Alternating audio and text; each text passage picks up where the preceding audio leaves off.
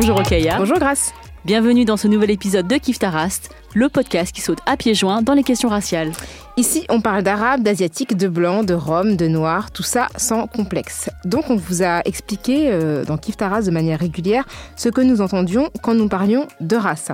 Il ne s'agit pas de la race au sens biologique, nous envisageons les catégories raciales comme le résultat d'une histoire, la race étant une construction sociale et politique. Les catégories ne sont donc ni étanches ni figées. Si l'on parle des personnes perçues comme arabes, noires ou asiatiques dont les ascendants sont issus du même groupe racial qu'elles, que dire des personnes dont les parents n'appartiennent pas au même groupe sachant encore une fois qu'il s'agit d'une construction. En France, on parle très facilement de métissage et de personnes métisses, pourtant cette conception de la race proche de la biologie mérite d'être questionnée. Une chose est sûre, les personnes désignées comme métisses fascinent autant qu'elles dérangent. Nous avions déjà évoqué ce sujet avec Samira Ibrahim, qui est journaliste française d'origine égypto-soudanaise, donc à la fois arabe et noire. Et aujourd'hui, pour parler à nouveau d'un sujet que vous êtes nombreuses et nombreux à nous réclamer, nous avons invité Jessica Gérondal Mouisa. Salut Jessica. Salut Jessica.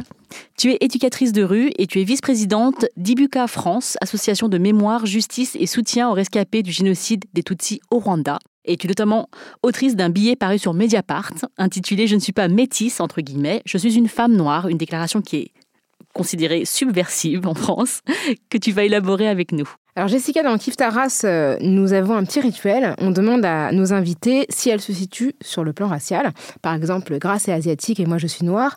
Est-ce que toi tu te situes? On a un peu spoilé, mais, mais tu peux reformuler dans tes termes. Donc euh, moi je me considère comme femme noire. J'aime aussi souvent dire que je suis franco-rwandaise pour que les choses soient bien claires. J'ai les deux nationalités. Et est-ce qu'il y a un moment dans ta vie où tu t'es découverte euh, femme noire ou, tu as, ou sinon où tu as pris la décision d'être une femme noire? Alors le moment où je l'ai découvert, je pense que c'était à l'école primaire, avec les premières euh, insultes raciales. Toi de toute façon t'es noir, euh, peau couleur caca, ta peau est sale, ce genre de choses-là. Donc là je l'ai vraiment découvert.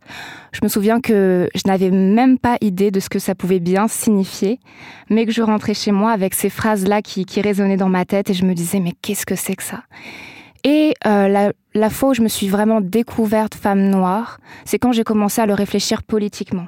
Donc bien des années après, avec des lectures, avec une expérience militante, avec des rencontres. Mais euh, je pense que pendant un temps, j'ai aussi essayé de ne pas trop réfléchir à la question parce que ça me blessait tout simplement et que pour moi c'était juste des blessures, juste de la tristesse et c'était pas quelque chose pendant très longtemps auquel je voulais vraiment réfléchir.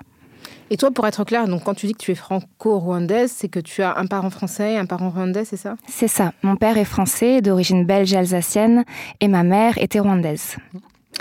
Alors, donc on est ici pour parler de métissage. Hein. Donc quand on dit le terme métissage, on pense à le cul entre deux chaises, euh, moitié moitié. Alors ça, on a beaucoup. Hein.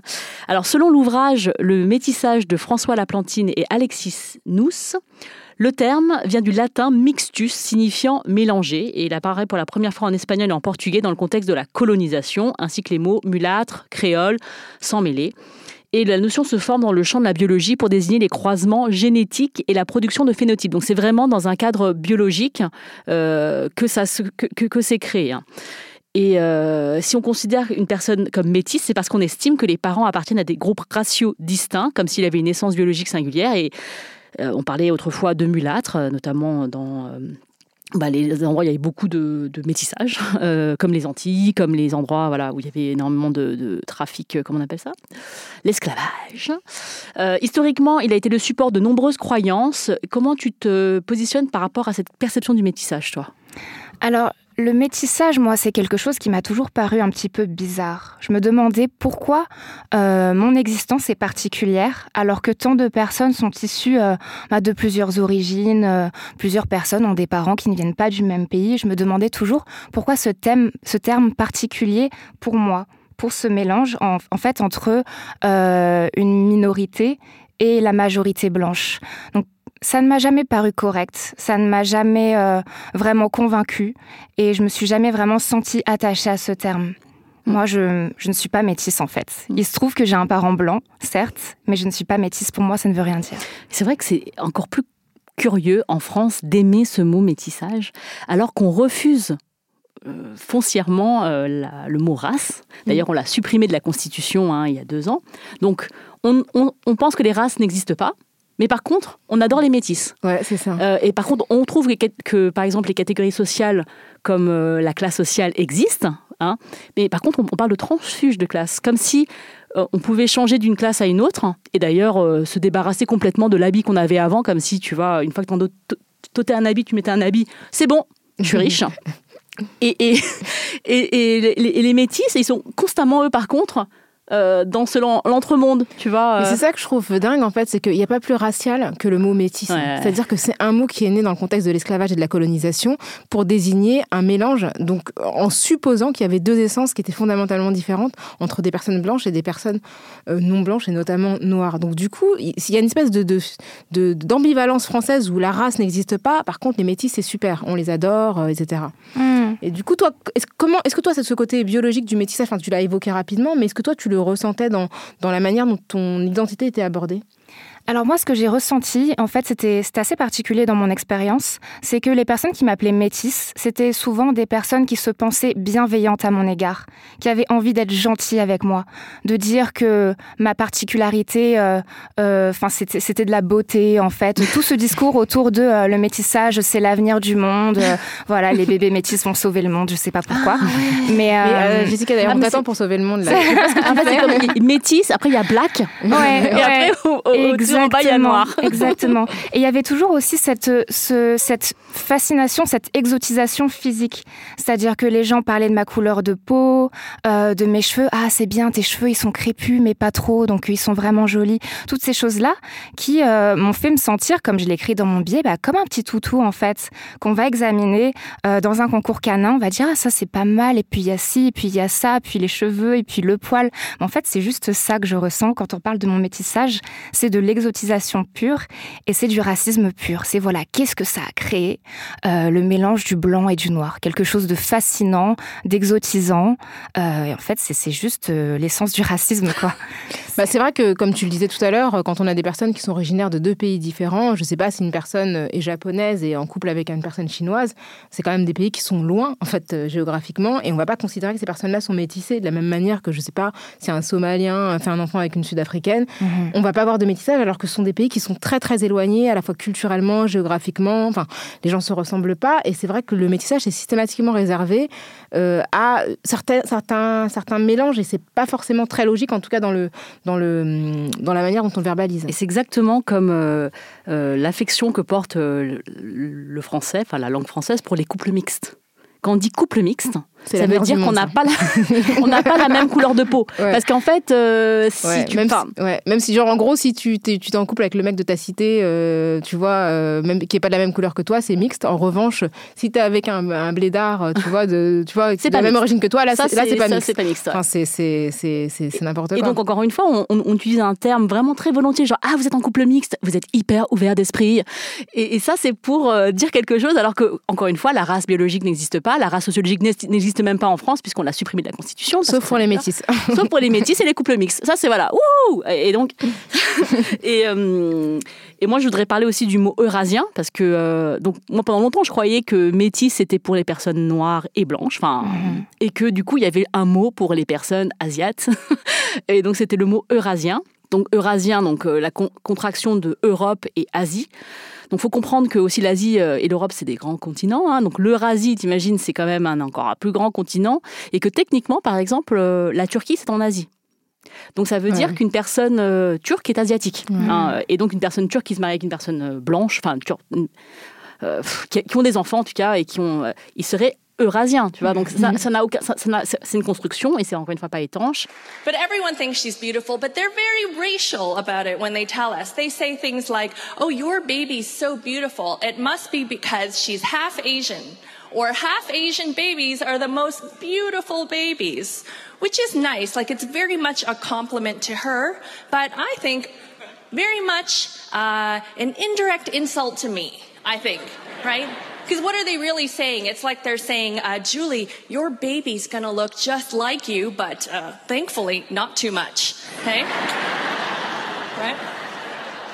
They're saying, Julie, you look okay, but have you considered a Caucasian filter? Huh? Donc c'était l'humoriste Julie Kim qui est d'origine canadienne euh, et euh, donc elle explique euh, qu'elle a eu un enfant avec un homme qui est italien blanc et du coup qu'elle a eu une petite fille qui est eurasienne donc enfin métisse et, et donc elle explique en quoi c'est très raciste de dire ah, les bébés eurasiens sont les plus mignons. Parce qu'en fait, ça veut vraiment dire que toi, t'es très moche, mais qu'une fois que tu auras mélangé ton sang avec quelqu'un de blanc, il sera plus beau. Mais ça ne marche qu'avec les blancs, hein, ça. Je vous, je préviens. Si, Exactement si, Si, on, si le père était algérien. Ah ouais, s'il était noir. Pire, ah parce que tu vois, il y a une petite gradation dans la hiérarchie. Hein, et ben là, il serait beaucoup moins beau. On serait en train de se déclasser euh, mm. au niveau de la peau. Tu vois. Donc c'est c'est fou en fait parce qu'il y a vraiment l'idée que euh, le métissage c'est ce qu'il faut en fait, de ce qu'on appelle le métissage, c'est ce qu'il faut en termes de, de, minorité, mais suffisamment dilué dans du blanc pour être OK, pour être acceptable. Quoi. Ces gens, c'est vraiment le symbole de l'ouverture d'esprit mmh. raisonnable, tu vois, et, mmh. modéré d'une certaine manière, tu vois, et tempéré. Et, c'est Pardon. C'est excessivement hypocrite quand on pense au, statut du métis euh, pendant la colonisation dans quand même énormément d'endroits du monde. C'était quelque chose d'interdit. Il y avait des punitions graves. On enfermait ses enfants, on les déportait. Et maintenant, on essaie de nous faire croire que le métissage, c'est l'avenir, c'est la preuve de la société post-raciale. Enfin, il y a quand même aussi une histoire de, négation, en fait, de ce cheminement euh, euh, politique des pays blancs autour du métissage. S'ils sont passés d'un extrême à l'autre, c'est pas normal. Il faut questionner ça de manière vraiment oui, C'est-à-dire qu'à un moment de l'histoire, le métissage était le fruit de violence. Mhm. Les enfants nés d'union interdite euh, par la loi, mais qui étaient de fait existantes, euh, c'était le fruit de violence. Euh, Exactement. D'ailleurs, on, reviendra à, l'aspect historique, mais pour mm. revenir à ce que tu disais à l'instant, tu dis dans ton, dans ton texte, pour certains, le métissage est la promesse d'une société post-raciste, enfin fraternelle et en paix. Pour d'autres, il n'est euh, que le cauchemar d'une destruction d'identité supposément pure et figée. Donc en fait, selon qu'on soit antiraciste, idéaliste ou militant de la fachosphère, le métissage, c'est soit le rêve fantasmé, soit c'est le cauchemar annoncé. Toi, tu te situes où dans cette, dans cette échelle?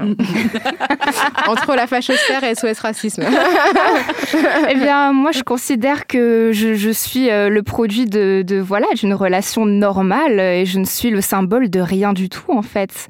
Après, il se trouve qu'on peut euh, se dire que, euh, comme pour beaucoup de choses, la société est en avance du politique. Donc, c'est vrai qu'il y a énormément de couples mixtes aujourd'hui et qu'il faudrait d'ailleurs porter ce sujet des identités un petit peu plus profondément dans la société pour éviter que les enfants soient complètement perdu sur, euh, sur, au niveau identitaire parce que ça, laisse des marques. Mais, euh, mais, mais oui, on subit là toutes ces théories euh, sur la destruction des identités pures, la fin du monde à cause des métis ou alors l'avènement d'un monde meilleur. Enfin, c'est vraiment du grand délire, quoi. Je suis un mélange de couleurs.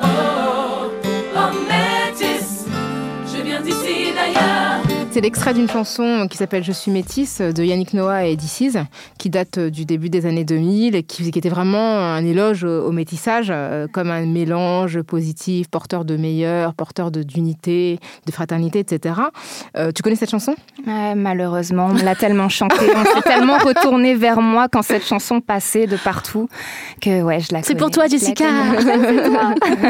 Mais est-ce que tu, tu, vois pas, bon, c'est vrai qu'on est très, très moqueuse, mais est-ce que tu vois pas dans cette conception du métissage euh, une volonté euh, d'union de, et de dépassement de la question euh, raciste Non.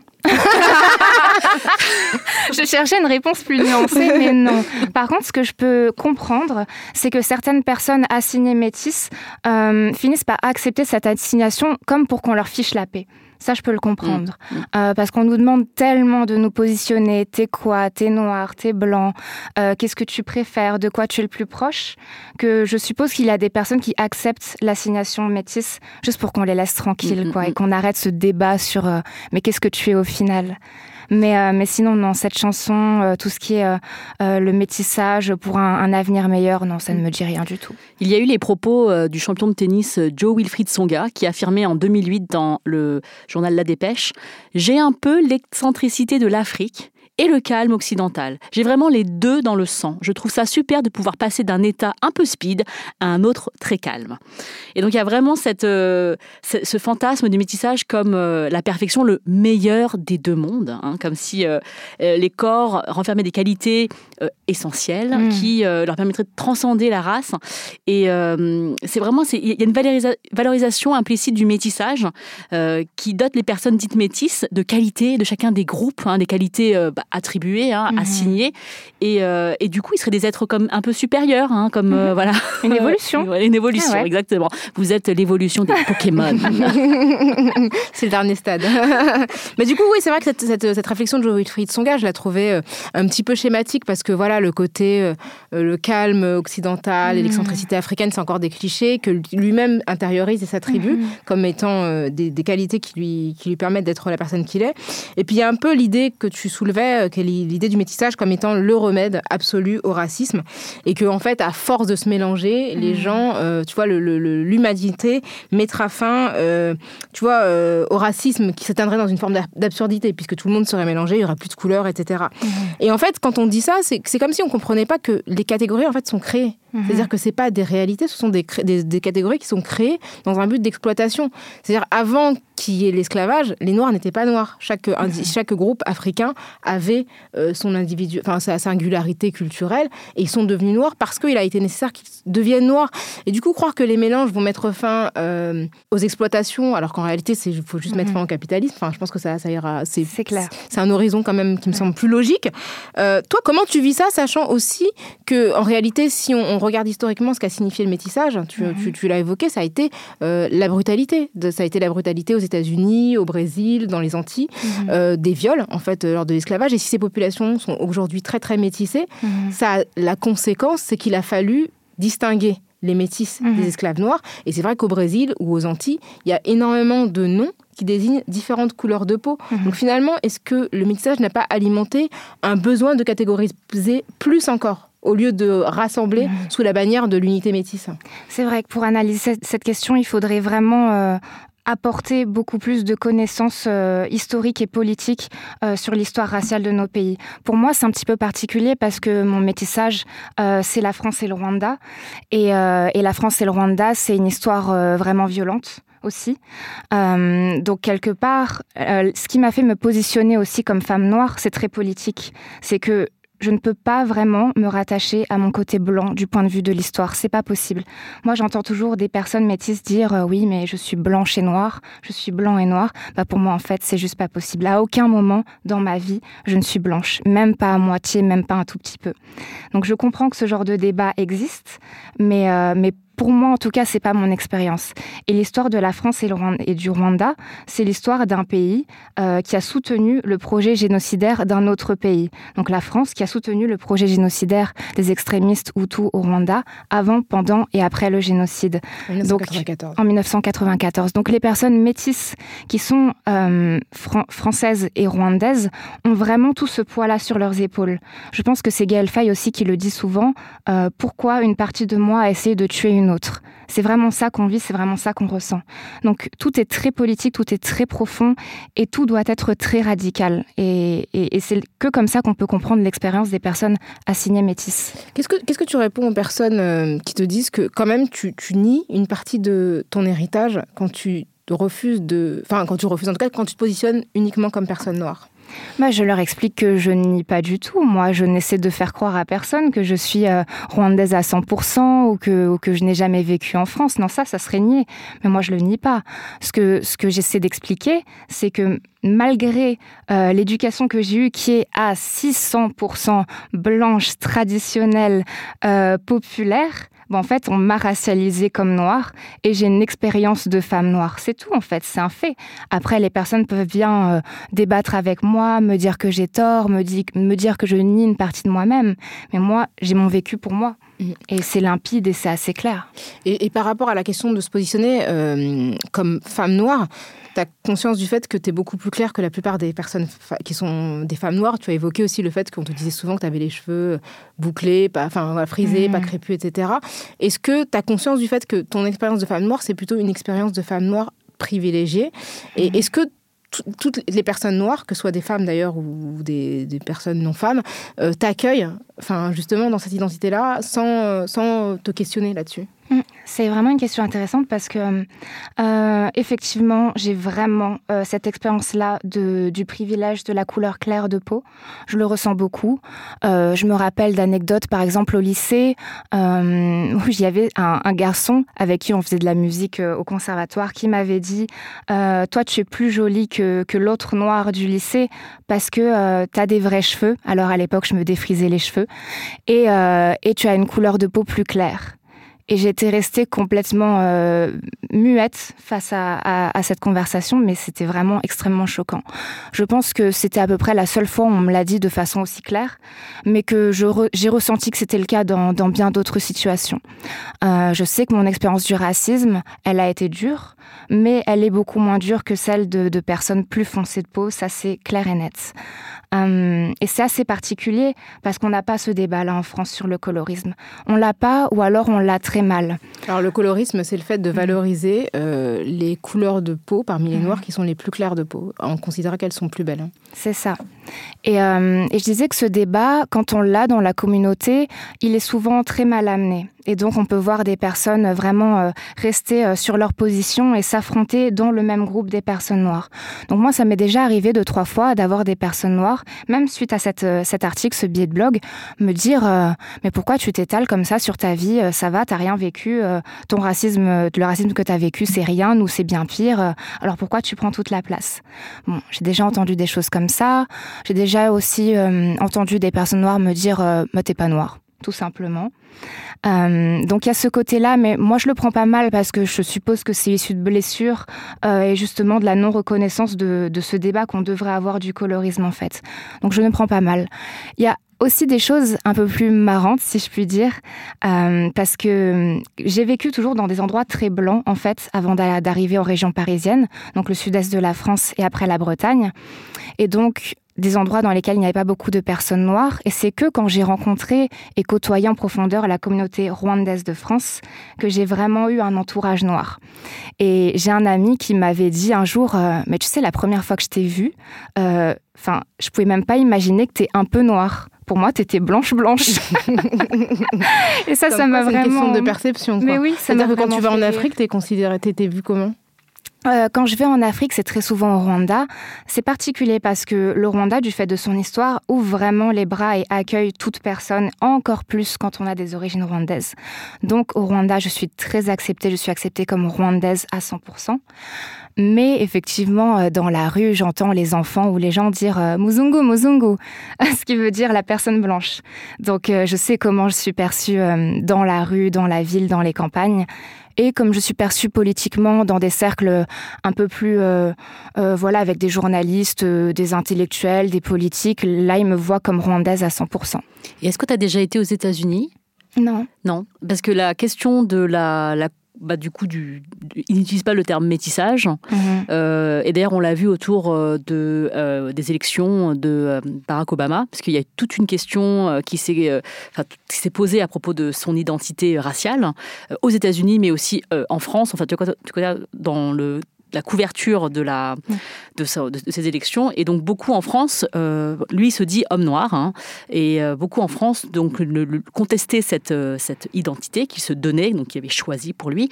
Et euh, en, en lui rappelant que sa mère était blanche, qu'il avait été élevé par ses grands-parents blancs, et que du coup, c'était de dire qu'il était noir, c'était pour avoir le vote noir, hein, et de ne pas. C'est quelque chose de politique et de pas d'identité. Et donc, dans le contexte américain et le contexte français, c'est différent. Co- Comment est-ce que toi, tu analyses cette volonté en France de le traiter comme un métis, justement, et de le blanchir Alors, j'ai pas vraiment réfléchi à ça, mais en même temps, j'ai pas l'impression euh, que ça soit si uniforme la manière de voir le métissage en France. Parce que là où j'ai grandi dans le sud-est de la France, euh, on, me, voyait comme métisse, c'était vraiment des situations minoritaires. hein. La plupart du temps, on me, on me parlait en tant que personne noire. Euh, on me disait que j'étais noire. On me disait pas très souvent que j'étais métisse. Hmm. En fait, c'était même plus euh, tranché que ça. C'est-à-dire que les adultes parler de mon métissage, mais mes pères, euh, quand j'étais enfant, pré-ado, ado, me parlaient comme une personne noire. Euh, donc j'ai un petit peu l'impression que dans, dans le sud-est et dans certains endroits, il y a cette question aussi de la one drop rule qui fait que quand tu as une goutte de sang noir, tu es vu comme noir et il n'y a pas de euh, on chipote sur est-ce que tu l'es vraiment, est-ce que tu l'es pas. Euh, et sur l'élection de, de, Barack Obama, moi j'ai pas vraiment suivi ces débats en fait sur le fait qu'il était plus métis que noir en France, mais ça ne m'étonne pas vraiment. parce que même encore récemment, j'ai entendu il y a très très peu de temps cette mhm. semaine, j'ai entendu quelqu'un en parler d'Obama suite à ce qui s'est passé aux États-Unis en termes de violence policière. Et quelqu'un dit oui, Obama, tout le monde dit qu'il est noir, mais en fait, il est métis. Mm. Alors que lui-même a, coché dans le recensement euh, en 2010 la, la case African American. Et il y a une case justement qui est biracial où on peut, on peut cocher, qu'on peut cocher si on mm. considère qu'on a deux races. Et lui, ne l'a pas coché volontairement. Donc c'était vraiment une déclaration politique. Et j'ai l'impression que dès qu'il y a quelqu'un qui est un peu bien, en fait, les gens disent oui, mais non, mais en fait, il n'est pas tout à fait. Enfin, je trouve qu'il y a un peu ça pour Obama parce que moi, j'ai jamais entendu quelqu'un dire que Dieudonné était métisse. Non, mais c'est ça. Mais en fait, non, mais quand il y a des métisses bizarres là, les blancs ne les revendiquent pas.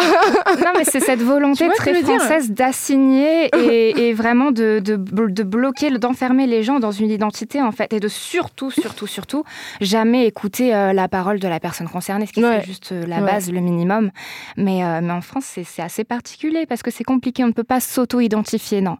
On doit entrer dans une case, la case euh, qu'aura choisi euh, la majorité. Et c'est un vrai problème. C'est pour ça que je disais que j'ai pas vraiment suivi ce débat, mais que ça m'étonne pas euh, que du coup, les Français, c'est un petit peu de dire, mais non, il est pas noir, il est métis. parce que c'est ce que eux ont décidé, alors évidemment, ça doit être, ça doit être la vérité, quoi.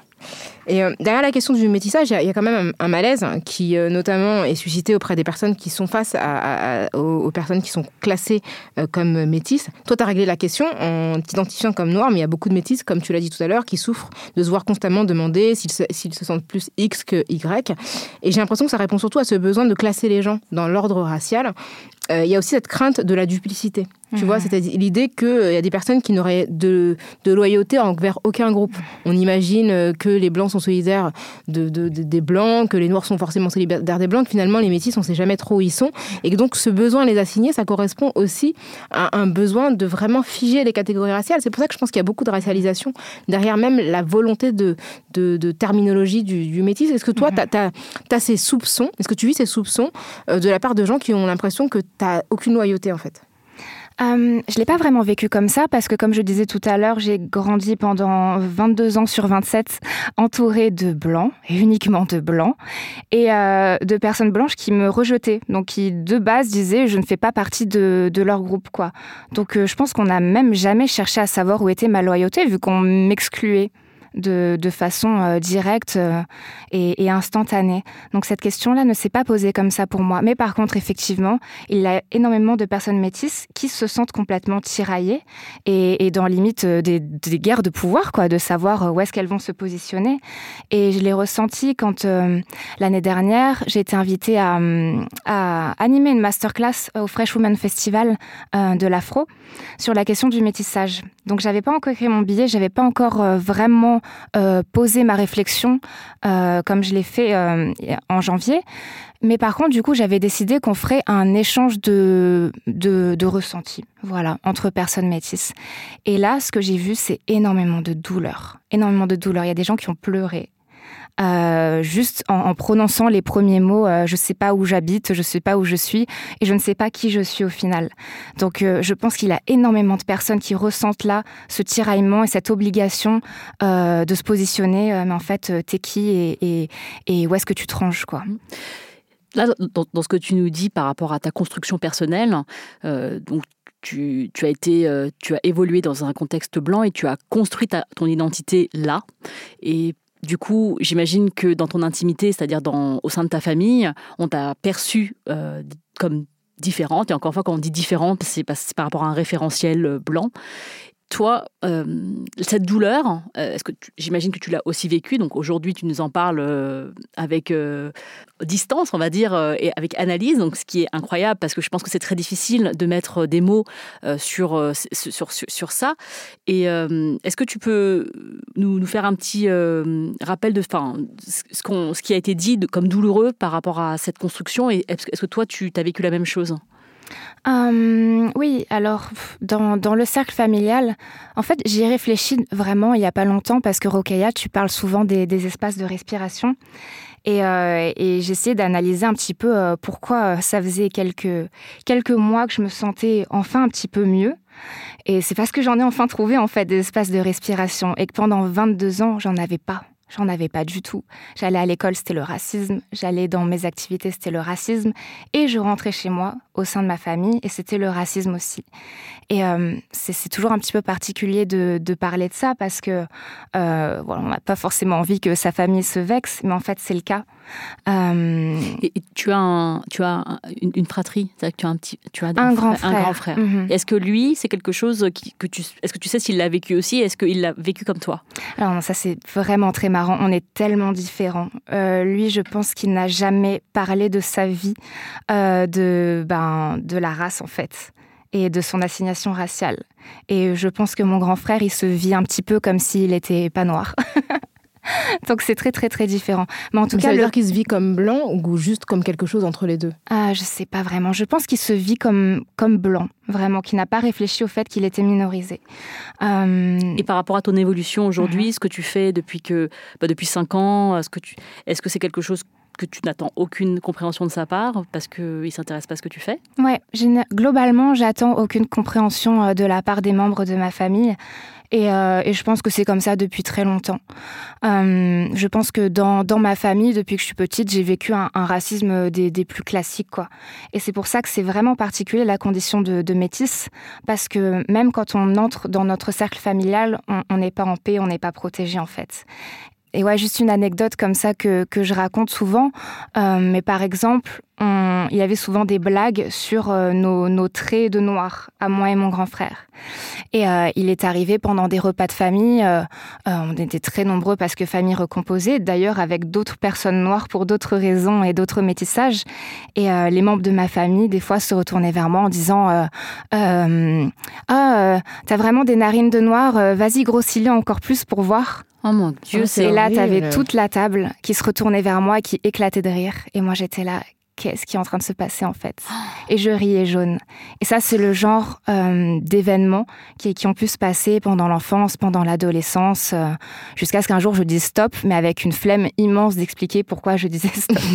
ouais, bah ouais, parce que tu avais tout, tout, ce passif là qui mmh. explosait d'un coup. Euh... Tu ouais. fais un parallèle dans ton billet euh, entre les enfants assignés métis et élevés par leurs parents blancs mmh. et des enfants adoptés transracialement. Mmh. Euh, et, et, ça, je trouve ça très intéressant parce que on a aussi dans Kif Taras parlé de l'adoption euh, transraciale internationale euh, avec euh, Jui qui est d'origine sud-coréenne. Mmh. On a bien parlé donc de cette, cette loyauté envers ta famille. donc bon, elle c'est la famille adoptive, mais toi c'est ta famille biologique et c'est très douloureux en ouais. fait. Elle a fait le parallèle elle aussi. Hein, ouais. Ah oui, elle a fait, oui d'accord. Ouais. Mm. Elle avait dit qu'elle avait justement un vécu commun mm. quand en fait on n'avait on n'était pas identifié dans la même catégorie que ses parents. En fait, mm. il y avait quelque chose de très mm. similaire et que les parents sont pas toujours à même de comprendre en fait le vécu d'un enfant qui a une autre, une autre expérience raciale, euh, une autre assignation. Euh. Et toi, enfin, est-ce que tu as déjà parlé avec des enfants justement qui étaient adopté. Excuse-moi, j'ai précédé ta question grâce. eh bien oui, parce qu'en fait, euh, quand j'ai animé cet atelier euh, pendant le Fresh Women Festival, il y avait des enfants adoptés en fait qui sont venus pour parler de leurs problèmes euh, identitaires, parce que pour eux c'était c'était assez logique que c'était un petit peu la même chose en mmh. fait.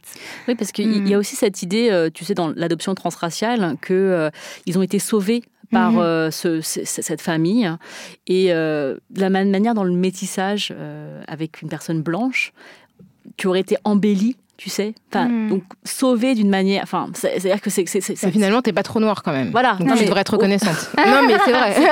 Il y, a un, il y a une idée comme ça de t'as échappé à un sort qui pourrait être pire. Mais d'ailleurs il y a un terme enfin euh, dans les dans les antilles françaises quand le, les enfants naissent avec une peau claire on dit qu'ils ont la peau chapée. Mm. et ça signifie qu'ils ont échappé oh, en fait chapé, euh, ah ouais, ouais, tu vois qu'ils ont échappé en fait au stigmate de la peau noire. Donc il mm. y a quand même cette idée que le métissage en tout cas que le, mélange d'une personne noire avec euh, le fruit du mélange d'une personne noire avec une personne blanche élève.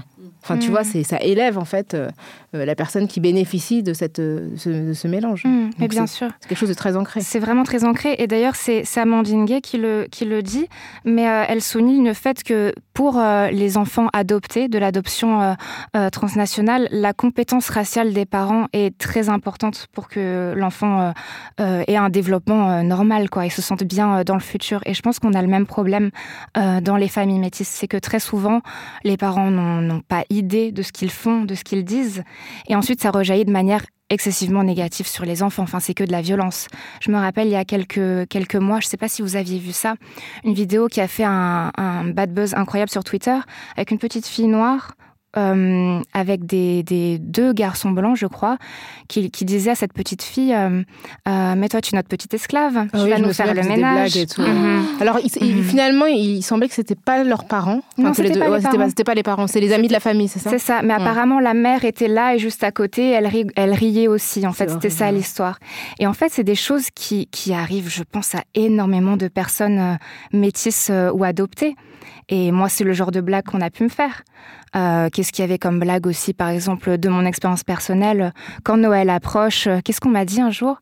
Euh, Ah oui, euh, papa Kouchner va t'apporter un sac de riz. Oh mon Dieu Voilà, c'est très marrant ça aussi. C'est horrible. Et, euh, et c'est des choses qui, qui nous paraissent horribles, mais pour incroyable. énormément de personnes blanches, bah, c'est juste une blague. C'est c'est juste une blague, quoi. Ouais. Et dans le cercle qui est censé te protéger Mm, mm.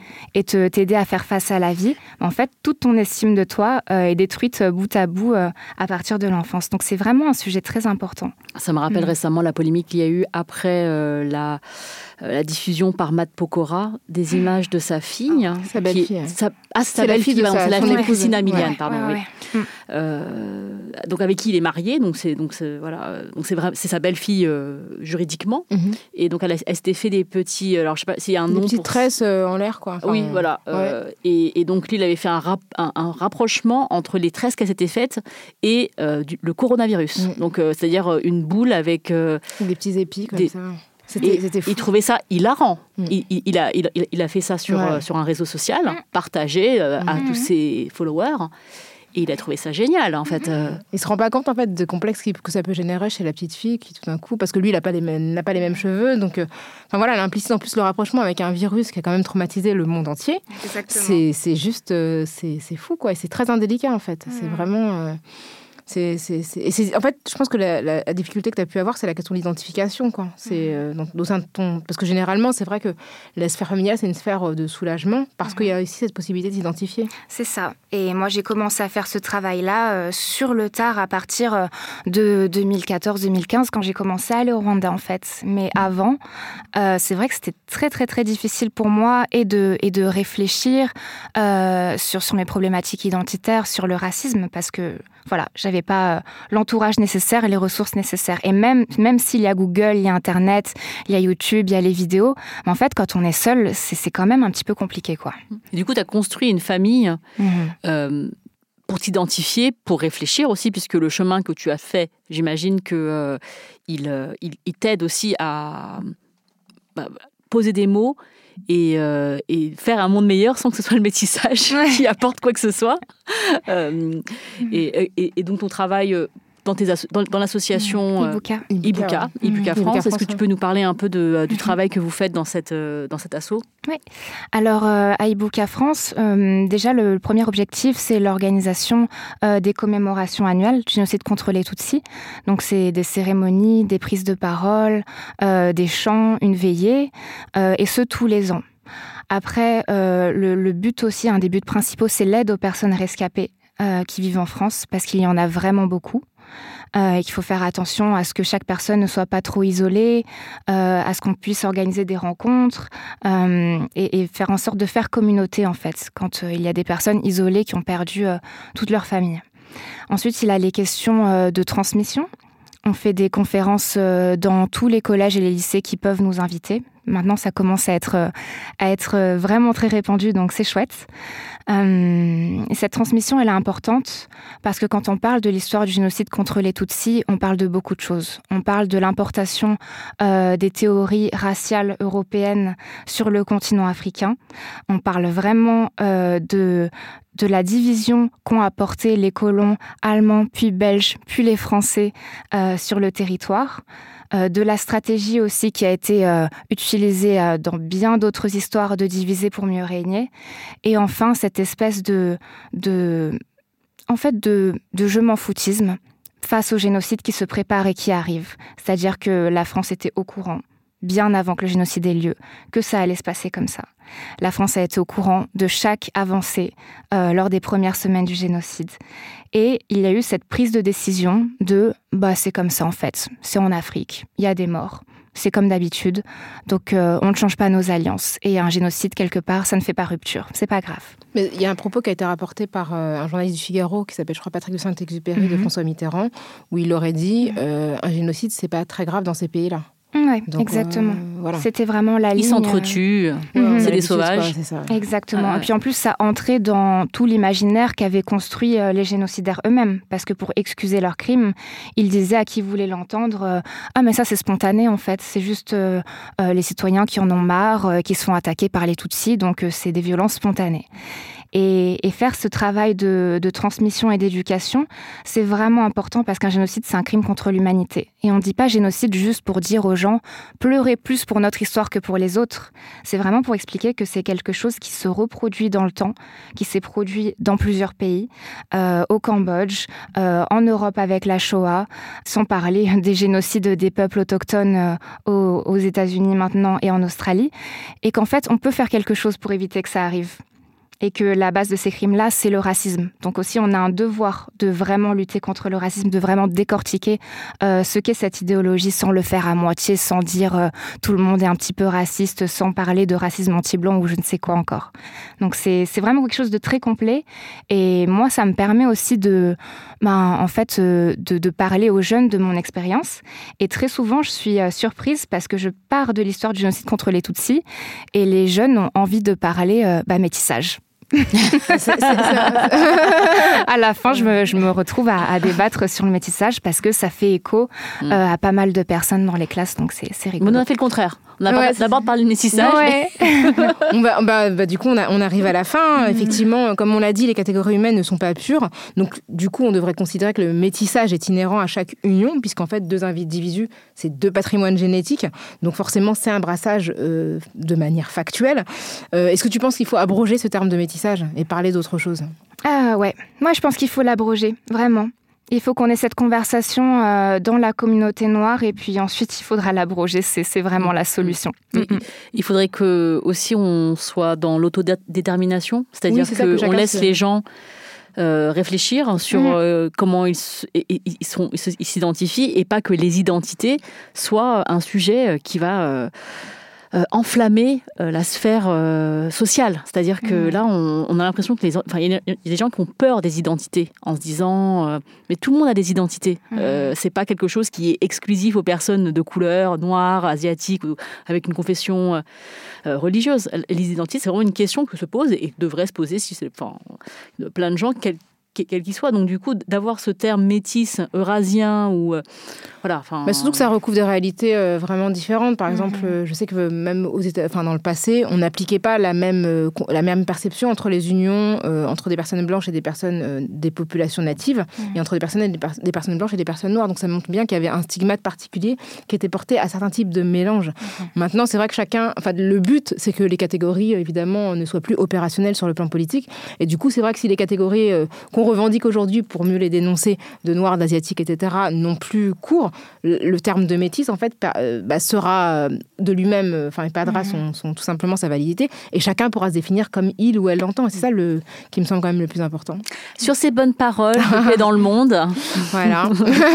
Merci beaucoup Jessica, Merci, Jessica. Gironda Lusa Merci. d'être venue jusqu'ici pour nous, pour nous parler de ton travail. N'hésitez pas à nous faire part de vos opinions sur l'échange qui vient de se faire ici dans le le studio de Binge Audio. Si vous avez des commentaires, des questions, si vous êtes choqués euh, par euh, ce que vient de dire Jessica. Oui, parce qu'il y a des gens, on sait que parmi nous, il y a des gens qui revendiquent cette catégorie de métis et peut-être Mhm. pour d'autres raisons. Donc euh, voilà, on respecte toutes les options. On trouvait que c'était Mhm. intéressant d'avoir ton témoignage. Après, historiquement, c'est vrai que le terme est chargé. Ça, il faut vraiment l'avoir en tête. Mais si vous pensez autre chose ou si vous pensez la même chose, vos avis sont les bienvenus. Euh, Écrivez-nous euh, à kiftaras at binge.audio ou bien envoyez-nous euh, des messages sur les réseaux avec le hashtag kiftaras. On se retrouve dans 15 jours euh, pour une nouvelle plongée dans les questions raciales. Kif Taras est un podcast de Binge Audio réalisé aujourd'hui par Quentin Bresson. Merci beaucoup. Salut Grâce. Salut Rokaya. Salut Jessica. Salut. Jessica.